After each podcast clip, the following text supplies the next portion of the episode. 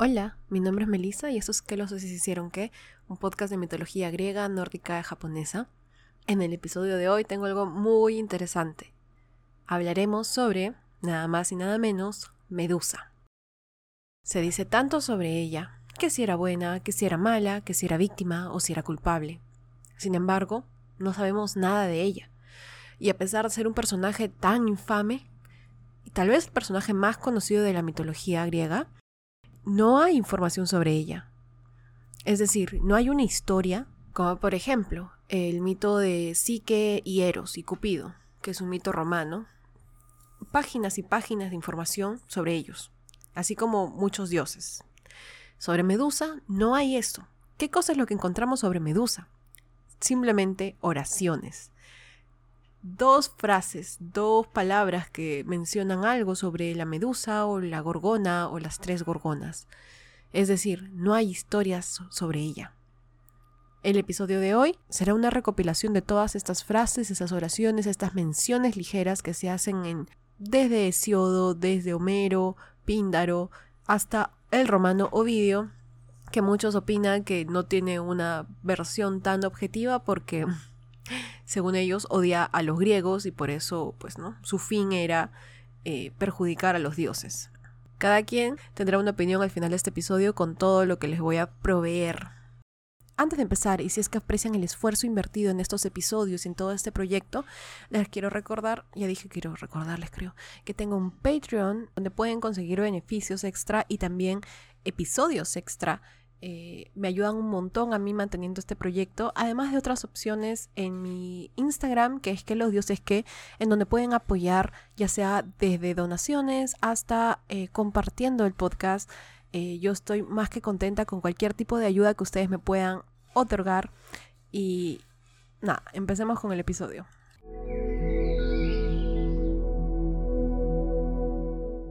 En episodios anteriores hemos contado cómo es difícil encontrar información que hable mucho sobre ella. Eso es interesante, porque es un personaje tan conocido como ya les dije, y sin embargo las únicas historias que existen sobre ella son aquellas en donde está siendo asesinada por Perseo, o brevemente donde se cuentan que era la madre de Pegaso y el gigante Crisaur. La única vez que, que, encontramos una historia un poco más larga es aquella en la que el poeta romano Ovidio narra una versión sobre el origen de esta criatura. Así que veamos qué podemos sacar de todas estas y qué cosas tienen tal vez en común.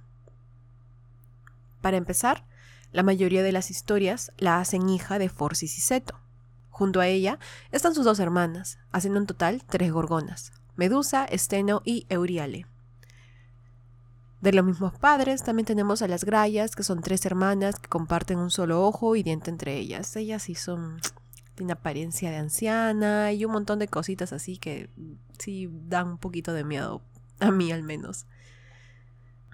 Normalmente, como hijas de Forcis y Seto, también son consideradas Equidna y así también las Hespérides, del jardín de las Hespérides que guardan las manzanas de oro. Pero bueno, esto varía un montón en las historias. Para nosotros lo importante es que en la mayoría de las historias Medusa va a ser considerada hija de Forcis y Seto. Entonces, ¿cuál es lo rescatable de las gorgonas? En apariencia eran todas casi iguales, con diferentes características en las versiones, pero en lo que todas concuerdan era en que Medusa era la única que era mortal. ¿Por qué solo ella sería mortal entonces? No tiene ningún sentido, además de que sea para ser asesinada por Perseo. Pero en verdad no tiene sentido nada nunca, ¿no? Iba a mencionar a Castor y Pollux, los hermanos geminianos, en donde uno es inmortal y el otro es mortal, pero en verdad la lógica detrás de eso es que era uno era hijo de Zeus y el otro era hijo de un mortal. En el caso de las gorgonas, a pesar de que las tres provienen de los mismos padres, solo una es mortal. En Prometeo encadenado de Esquilo, él dice sobre estos dos grupos de hermanas, es decir, sobre las grayas y las gorgonas. Cerca de ellas, eh, es decir, de las grayas, se hallan tres hermanas aladas con cabellera de serpientes, las gorgonas, aborrecidas de los hombres, a las que ningún mortal puede ver sin expirar. Esto quiere decir que según Esquilo, las tres hermanas tenían la cabellera eh, llena de serpientes y las tres pueden congelar a, pueden convertir en piedra a los hombres. Esa es una primera versión sobre la apariencia de las tres gorgonas, ¿no? Entonces vamos a continuar con la versión más larga, entre comillas, que es la del poeta romano Ovidio, que por cierto, si me siguen en Instagram, habrán visto que subí un TikTok en donde hablo de Medusa y la gente está ofendida porque dije que es una víctima y que Atenea es mala. Me decían, ay, es que te estás bastando en mitos romanos y los romanos querían hacer quedar mal a los griegos. Coincidentemente todas las que decían esto eran cuentas así de brujitas esotéricas que seguro creen que Atenea es un símbolo feminista o algo. Igual, como digo en todos los episodios, los mitos tienen muchas versiones y finalmente, ¿qué son los mitos sino historias contadas, pasadas de generación en generación? La gente puede interpretarlas distintos hoy en día, como ocurre con varias historias, tipo Loren Olympus, que cuenta la historia de Hades y Perséfone, pero adaptada a una historia independiente eh, retelling se llaman, ¿no? No recuerdo, no sé cómo se dice en español, pero es como que vuelven a contar mitos de forma eh, como mejor les parezca, ¿no? Te basas en una historia, cuentas tu versión, igual con la canción de Aquiles o con Circe de Madeline Miller. Todas son versiones distintas y adaptadas a lo que uno desee. Pero de ahí a que me digan que lo que digo está mal porque a una persona no le parece, tampoco es. Porque si bien lo que digo tiene agregado el humor, se basan en historias que vienen de la fuente original. Atenea actuó de esta forma en 10 historias diferentes. Entonces, la conclusión es que Atenea tiene esta característica, ¿no? Igual, cada quien pueda interpretarlo como mejor le parezca al final. Entonces, empezamos con esta versión, la versión romana de Ovidio, que de paso ni es tan larga. Eh, esto va a ser narrado en la Metamorfosis, así se llama el libro. En él eh, está contando la historia de Perseo. Esta escena es sobre cómo Perseo derrota a Medusa en sus tareas impuestas por el rey Eristeo. Empieza con, primero, cómo derrota al monstruo que tiene cautiva Andrómeda, que es una hidra enorme. Él ingresa al pueblo como un héroe, y ahí en el pueblo le preguntan cómo fue que hizo para tener esa cabeza con serpientes por cabello, y él cuenta todo lo que hizo cuando mató a Medusa como robó el ojo que compartían las grayas, y tomando un espejo evitó cruzar miradas con Medusa, quien en este momento dormía. Cortó su cabeza, y de la sangre derramada nacieron el caballo alado Pegaso y el gigante guerrero Crisaor. Aquí viene lo interesante. Uno de los príncipes le pregunta a Perseo por qué Medusa, de entre el resto de las gorgonas, es la única que tiene serpientes por cabello. Aquí es donde se cuenta esta historia tan controversial y voy a decir exactamente la cita. Esta no es mi interpretación, sino exactamente lo que dice la Metamorfosis de Ovidio. Dice, puesto que saber deseas cosas dignas de ser contadas, recibe las respuestas a tus preguntas. Ella, clarísima por su hermosura y de muchos pretendientes, fue la esperanza envidiada, y en todo su ser más atractiva ninguna parte que sus cabellos era me he cruzado con un hombre que recuerda haberla visto. Dicen que Neptuno, dios de los mares, la violó en el templo de Minerva.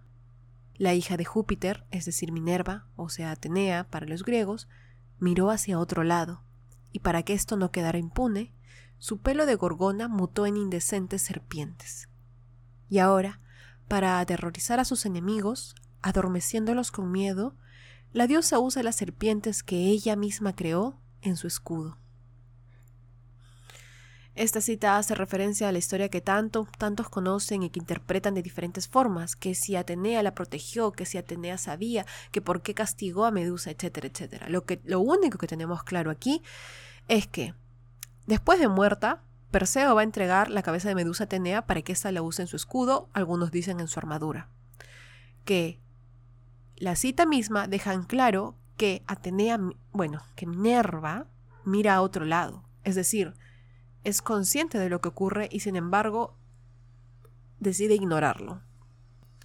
Eso es lo único que se dice de Medusa, y esto es lo que ya hemos oído.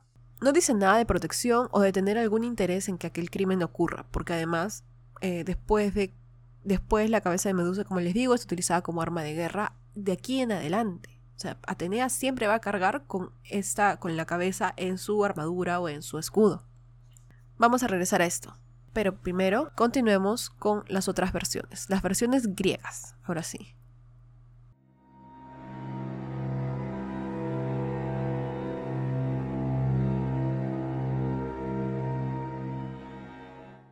Hay que aclarar, las versiones griegas son aún más escasas. Lo único que se dice sobre Medusa es una historia sobre su nacimiento y luego menciones ligeras, como dije al inicio. Son una o dos oraciones en algún poema que mencionan a la Gorgona o mencionan a Medusa por su nombre respectivamente. Y luego, claro está, la historia sobre su muerte a manos de Perseo. No hay más, no hay motivos, no hay razonamientos, no hay nada. Para empezar, tenemos a Hesiodo, Sabemos que la Teogonia es uno de los textos más antiguos de la mitología, si no el más antiguo junto a, las obras de Homero. En su Teogonia, él dice sobre Medusa.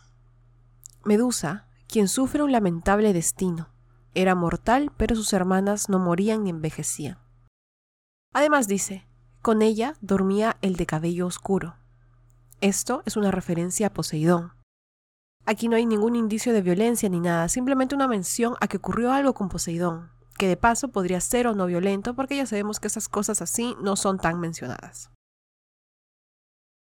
Hesiodo continúa, y cuando Perseo le cortó la cabeza, de ahí se liberaron el gran Crisaor y el caballo alado, Pegaso, quien es llamado así porque nació cerca del océano.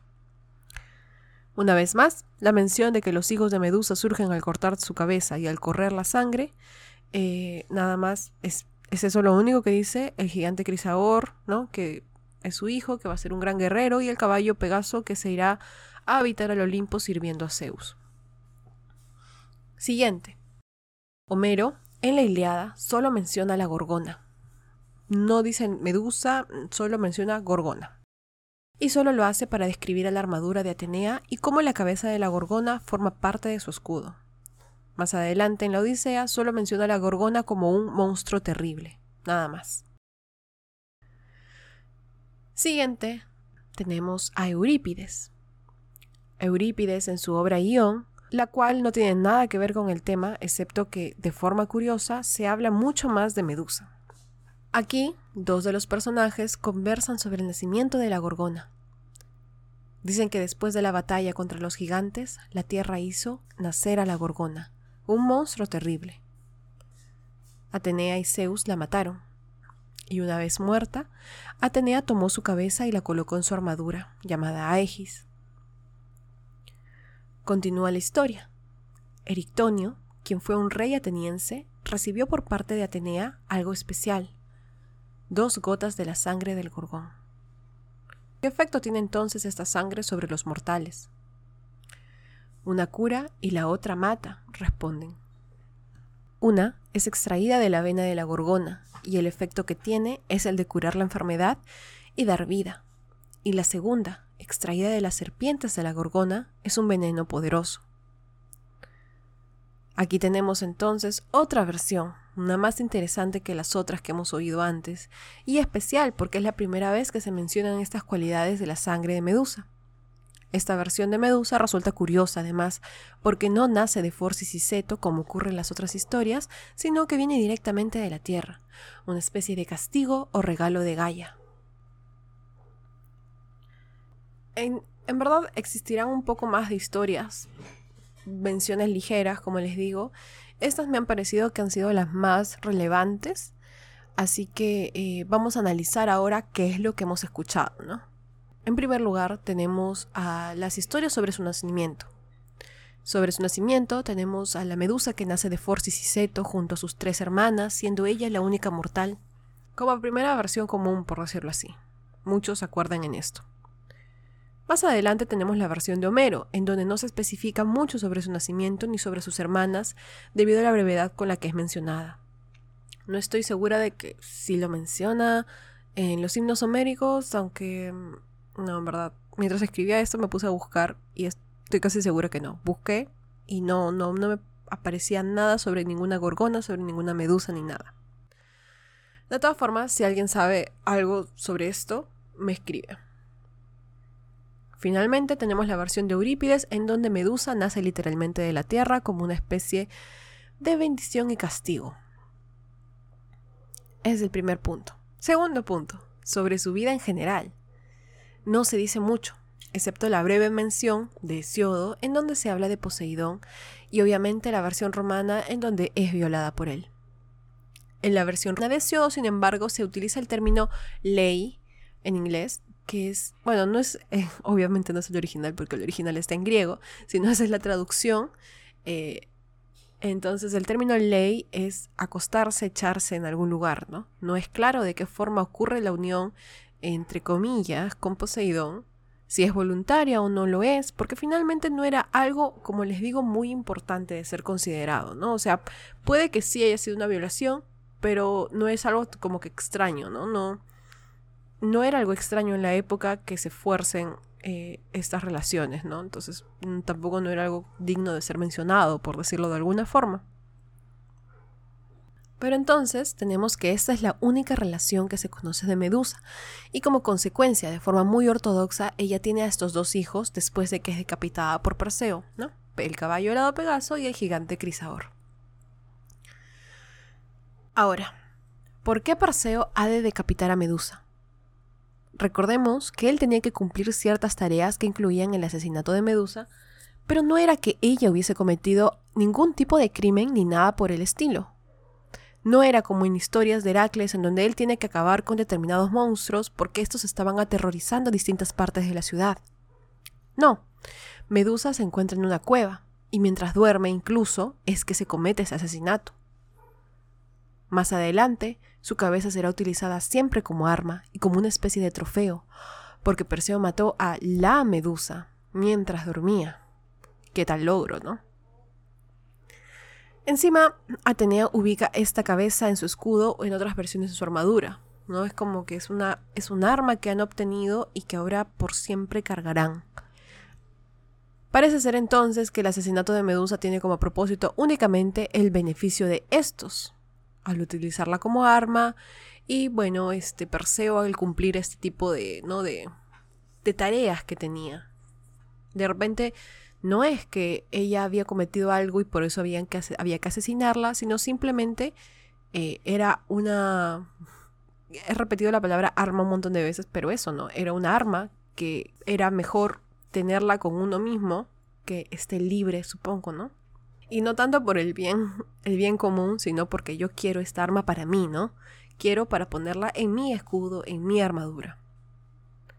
Sobre su aspecto, la mayoría le dará características terribles entre garras, alas, ojos que lloran, sangre, etc. Eh, similar tal vez a las furias del inframundo. Las serpientes serán mencionadas por unos, mientras que por otros serán obviadas y los ojos que transforman en piedra parecen ser la constante en todas las versiones. Sin embargo, algo súper curioso es que existe una versión de Píndaro y esto, esto me pareció muy raro pero muy interesante porque eh, como les digo, ni siquiera es una versión porque no está contado absolutamente nada de ella, sino que la está mencionando brevemente en una de sus historias. Lo curioso aquí es que él dice, para describir a Medusa, dice, Fair-cheeked Medusa. Traducido significaría algo como que Medusa, la de las mejillas claras o tersas o algo así. Algo totalmente distinto a lo que hemos escuchado antes de ella. Siempre hemos escuchado versiones en donde es horrible, es monstruosa, etc.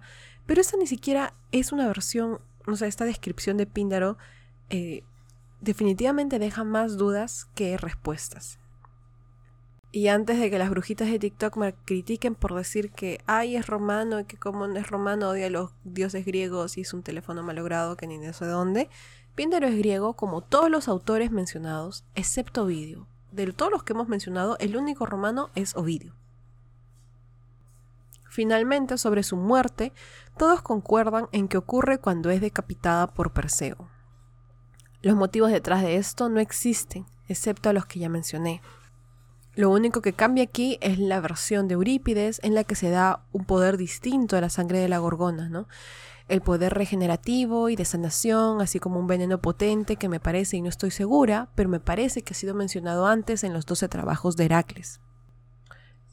Entonces, en resumen, esto es lo que podemos recopilar de todas esas historias, que de paso de nuevo no son historias, sino son dos oraciones, dos párrafos a lo mucho, Em, sobre su nacimiento, sobre su apariencia, sobre su vida, sobre su muerte. Vamos a continuar entonces con la parte final del episodio que van a ser eh, algunas reflexiones.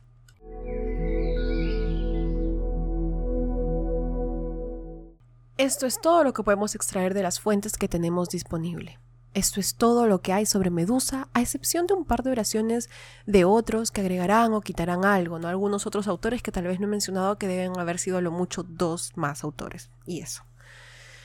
Sin embargo, lo que quiero aclarar aquí es que las versiones donde Atenea protege a Medusa dándole el don de transformarla en un monstruo horrible no existe, no es algo real. Eso no ocurre de acuerdo a las fuentes históricas. Son interpretaciones, y claro, cada quien puede creer en ellas, pero decir que es algo verídico, que es una versión basada en fuentes, no es real. Eso sí que no. Que la gente adapte esas historias y le dé un giro moderno está perfectamente bien, como mencioné al inicio, con historias que se hacen cada día más populares, ¿no? Circe, la canción de Aquiles, Loren Olympus. Todo perfectamente bien porque es el giro que cada quien le da, pero no es algo basado en fuentes. Los mitos son así. Yo tengo libros donde cuentan historias de mitología, en donde, claro, cada quien dice, ah, no, Zeus hizo esto por esta razón, y le dan como que motivaciones y razonamientos a los comportamientos de estos dioses em, que al final están dentro de la, de la, dentro de la, de la opinión de cada uno, ¿no? Cada quien puede llegar a estas conclusiones y yo creo que lo hizo por esta razón o no. Con el tiempo, Medusa ha sido interpretada como una figura de resiliencia, sobreviviente de violencia y alguien con quien relacionarse. Figuras en donde ella es quien decapita a Perseo surgen así como pinturas y otras formas de arte. Esto, por ejemplo, es hermoso y es una forma de interpretar su mito. Y es eso, la mitología está para interpretarse, como lo hago yo y como lo hacen miles de mitólogos e historiadores, que de acuerdo a sus investigaciones opinan diferentes cosas sobre estos dioses.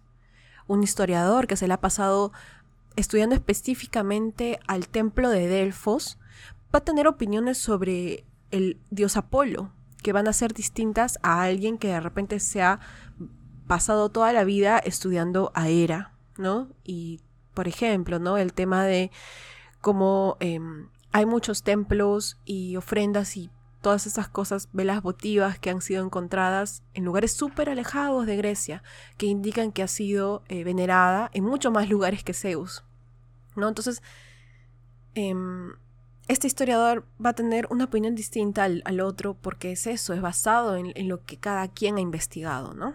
Y eso es lo que estudiamos aquí, mitología. ¿Y qué es la mitología sino el estudio de una forma de religión primitiva o antigua? El mito es la explicación de las acciones de un dios o un ser sobrenatural, usualmente expresada en términos de pensamiento primitivo. Es un intento de explicar la relación del hombre con el universo y tiene, para quien lo cuenta o vuelve a contar, un valor predominantemente religioso. Esto es citando a Lewis Spence en su libro Introducción a la mitología. Entonces, ¿qué podemos interpretar de todas estas historias basadas en las fuentes históricas que mencionan a Medusa? Si se basan en la versión romana o en las griegas, para mí es todo lo mismo. Medusa es una mujer o monstruo que sufrió una muerte y un castigo sin motivo, que murió para beneficio de un héroe o de una diosa, pero que no había cometido ningún crimen. Una criatura que muere mientras duerme, porque su poder era demasiado. Poder que después de muerta y decapitada aumenta mil veces más, persistiendo en sus restos, es decir, en su cabeza y sus ojos, que además da vida cuando es acabada, como lo hizo con sus hijos, el gigante Crisaor y el cabello alado Pegaso, manteniendo con vida su nombre y su poder hasta ahora, convirtiéndose en uno de los personajes más conocidos y comentados de la mitología, a pesar de lo poco que se dijo sobre ella. ¿Una víctima? Totalmente. ¿Una sobreviviente? Claro que sí.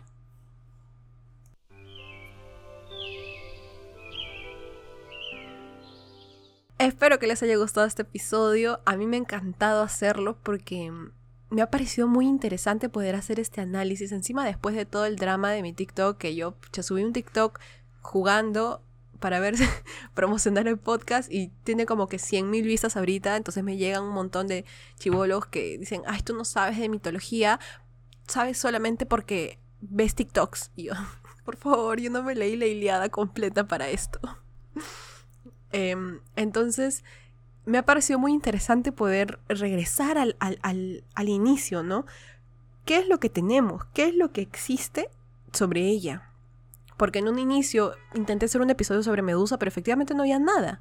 Dije, pero ¿por qué no recopilar todo lo que hay sobre ella? ¿No? Y así cada quien va a tomar una decisión. Ustedes han escuchado y, ustedes van a poder decir, bueno, yo creo que por ser monstruo merecía morir, porque era lo que ocurría en esta época.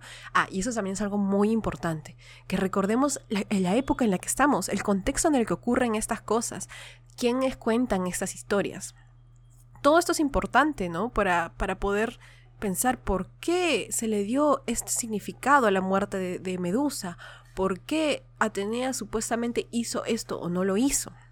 Es para eso, es para que cada quien interprete de acuerdo a su experiencia, de acuerdo a lo que ha aprendido, de acuerdo a lo que cree. No se olviden que me pueden seguir en Instagram como que los dioses que. Muchas gracias por escuchar hasta ahorita y nos vemos la próxima semana. Adiós.